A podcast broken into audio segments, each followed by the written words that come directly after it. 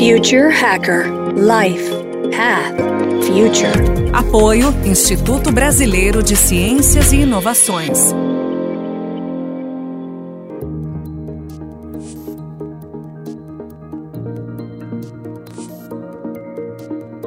Olá pessoal, bem-vindo ao Future Hacker. Meu nome é André Chaves e eu tenho hoje um entrevistado super especial, que é o Lucas Foster. Ele é psicólogo, especialista em criatividade. Ele também é, empreende e investe na economia criativa. Né? Ele fundou o Originals Networking, que é uma hold de negócios criativos, proprietária das empresas Project Hub, Lab Criativos e Originals Media House. Ele que foi quem idealizou o Prêmio Brasil Criativo, consagrado como a premiação oficial da economia criativa brasileira.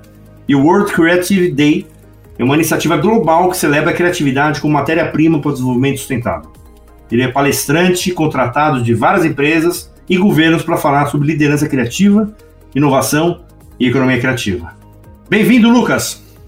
Olá, André. É um prazer fazer parte do Future Hacker e conversar com vocês um pouco mais sobre criatividade, liderança e economia criativa. É literalmente o Future Hacker, com esse currículo aqui. Vamos já para a primeira pergunta aqui, Lucas. No ano passado, né, foi celebrado o 25º aniversário né, do surgimento oficial da economia criativa. Quer dizer, o marco oficial para essa indústria é o lançamento do manifesto Creative Nation, né, quer dizer, foi feito pelo primeiro-ministro australiano Paul Keating para oferecer investimentos e fomentar a indústria cultural do país como uma estratégia para gerar riqueza. Por muitos é considerado esse praticamente o marco né, da, da indústria criativa.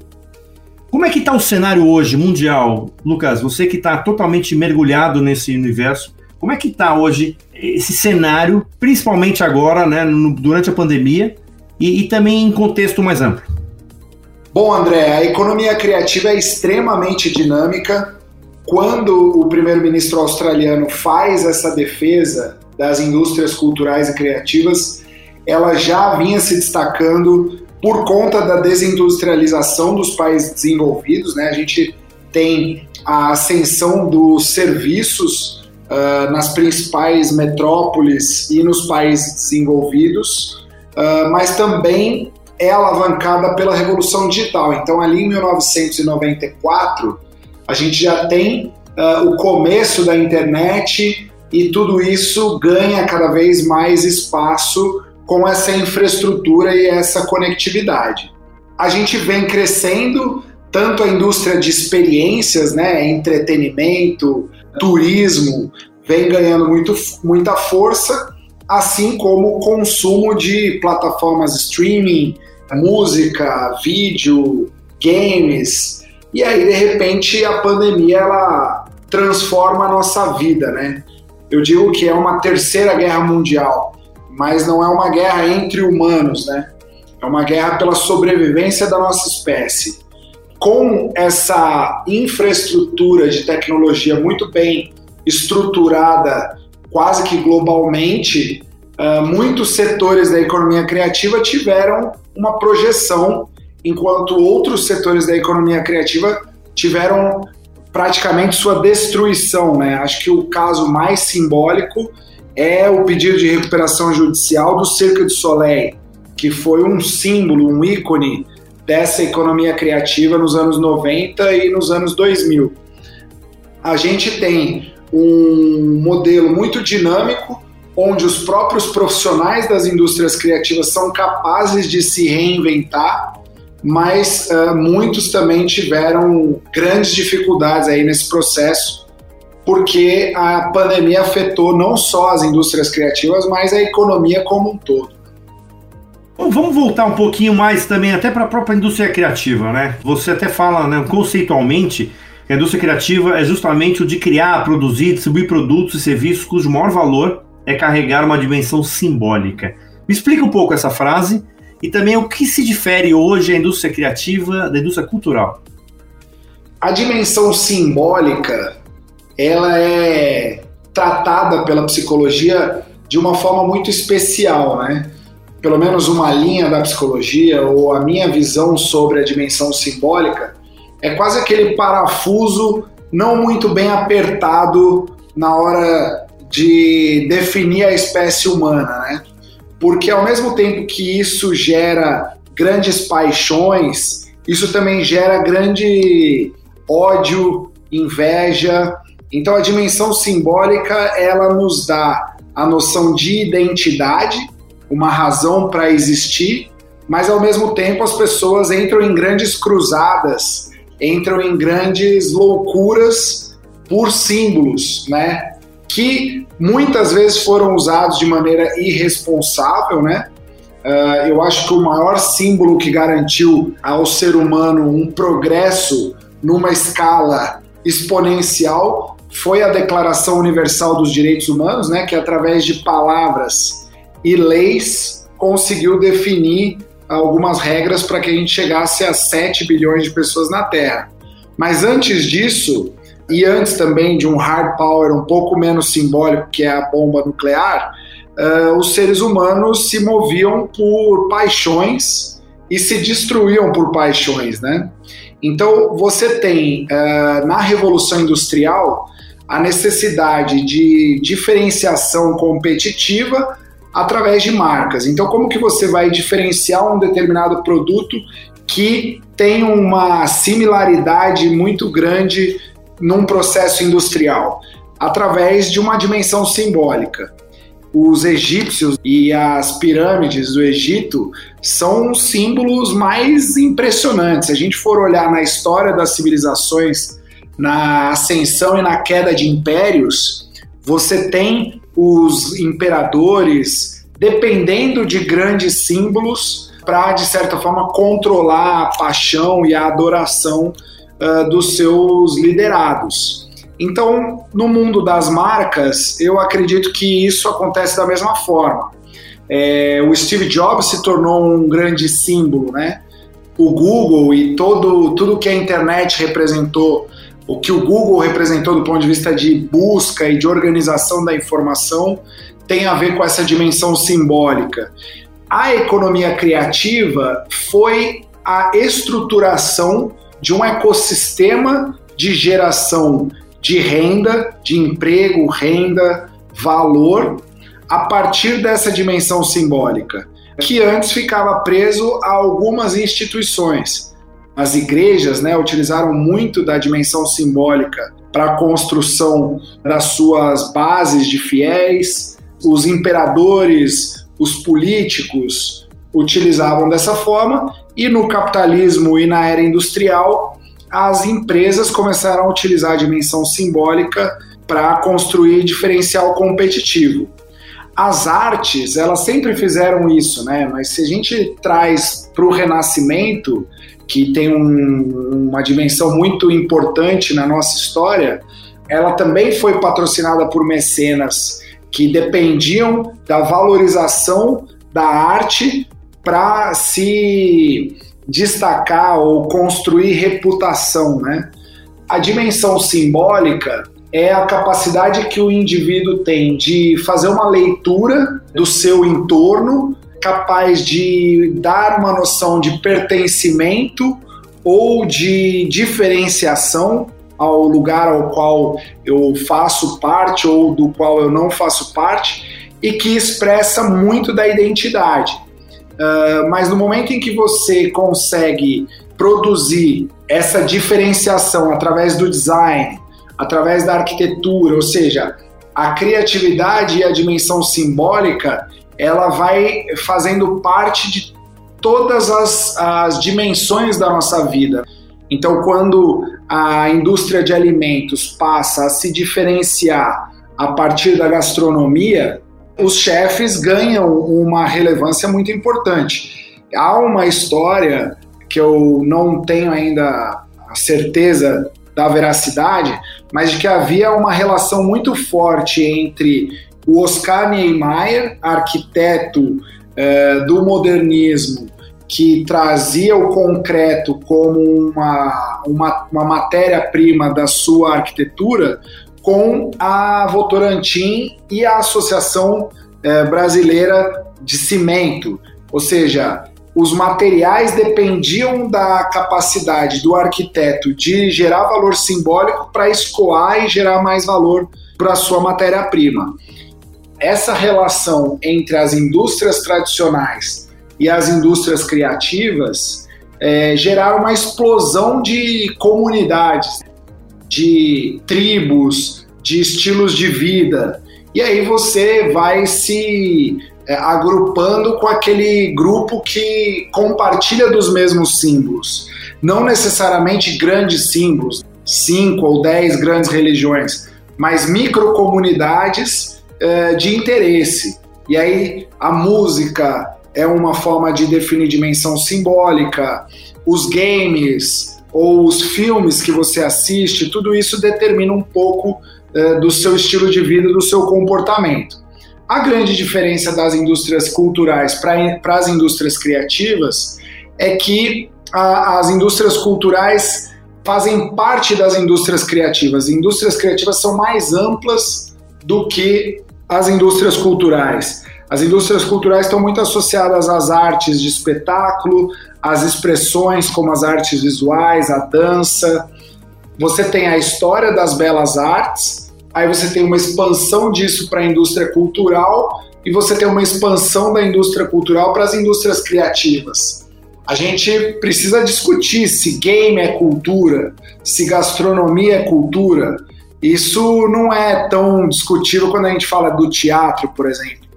Quantos anos existe o teatro e quantos anos existe a indústria de games, né? Eu diria que hoje não cabe na dimensão simbólica da vida somente as indústrias culturais. As indústrias criativas elas vão abraçando e gerando valor numa escala muito grande. E o design, na minha avaliação, é um dos setores que mais é capaz de transformar, de traduzir, eh, de criar interlocução entre diferentes comunidades, diferentes culturas. Muito boa, muito boa resposta. Vamos lá para a parte dos relatórios internacionais sobre a economia criativa, né, que tem aquele a UNCTAD, né, que mostra que os países em desenvolvimento têm apresentado bom desempenho no comércio global de bens e serviços criativos. Porém, as grandes potências dos setores criativos continuam sendo os países de primeiro mundo, né? Então tem muito aquela questão de se ainda a indústria criativa é para todos. Esse é um assunto muito mais complexo do que a questão das indústrias criativas, porque a questão da atração e retenção de talentos é uma disputa global, sempre foi, e todo líder que realmente é, quer se perpetuar ou quer que a sua organização ou país uh, se diferencie, se destaque, vai tentar atrair os melhores talentos, né? E no caso do acesso e distribuição de produtos e serviços criativos, aí sim eu acho que existe uma desigualdade sobre os canais de distribuição. Eu acho que quem trabalha com economia e conhece bastante sobre economia sabe a importância de controlar as rotas de distribuição, né? Porque é através dos canais de distribuição que a gente define os valores e, e o que pode o que não pode chegar até os consumidores. Então, eu acho que os países desenvolvidos, eles controlam os canais de distribuição Uh, e eles sabem que controlando os canais de distribuição, eles terão barganha de negociação, de atração de talentos mas eu vejo que há muita produção criativa em países em desenvolvimento que não alcançam grandes audiências ou são capazes de gerar um valor é, para aquele país, né? Então, muitas vezes para um, um label é, de um país em desenvolvimento ganhar escala global, ele tem que se associar a uma marca ou uma gravadora de um país desenvolvido, porque a estrutura de distribuição já está muito bem montada, né?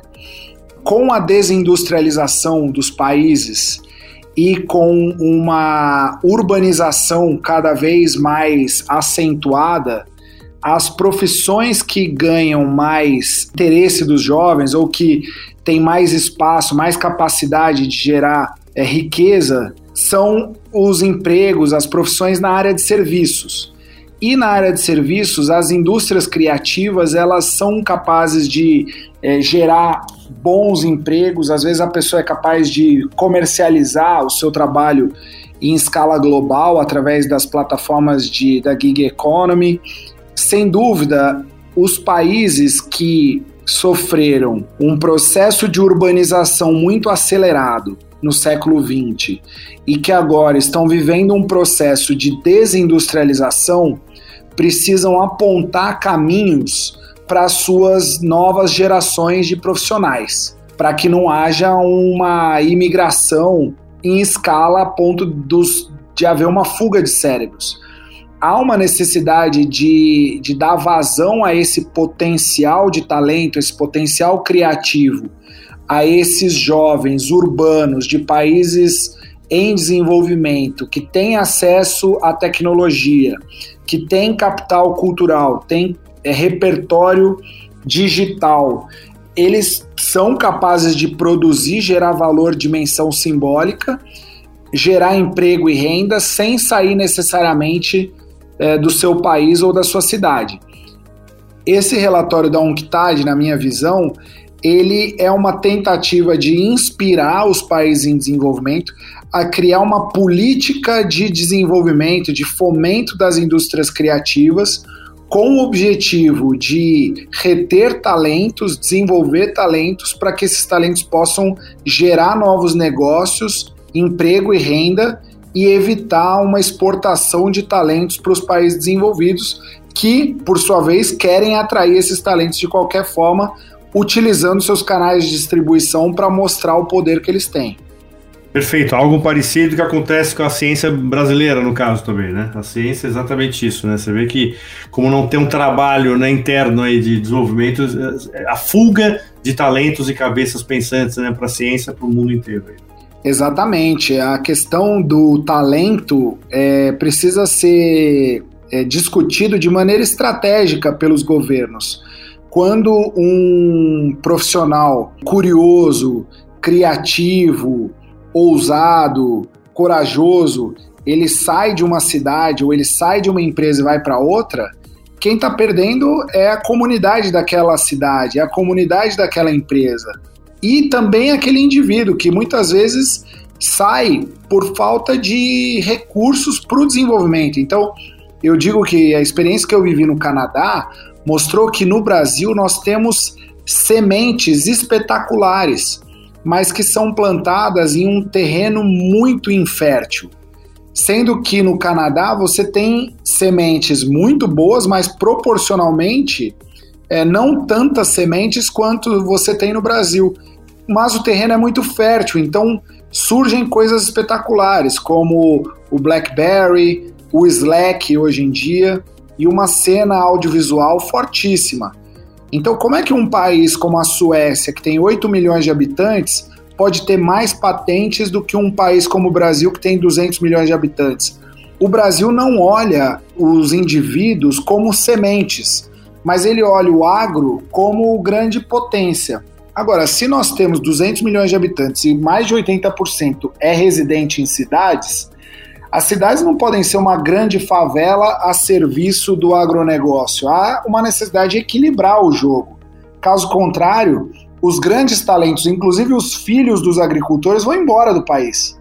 Essa é uma discussão que não está sendo tratada, mas no momento em que o dólar chega no valor que está e o país passa a valorizar a monocultura, aquele diferencial, aquele talento começa a enxergar oportunidades de ser nômade digital ou de sair do país. Isso não é só no Brasil, é em qualquer país que não respeita os talentos que aqui nascem. Perfeito, Lucas. Muito bom. Inclusive, você já deu um mini teaser aí pro, pro segundo bloco, que a gente vai discorrer sobre o nomadismo digital.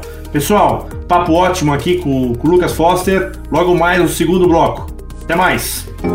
Future Hacker Life Path Future. Apoio Instituto Brasileiro de Ciências e Inovações.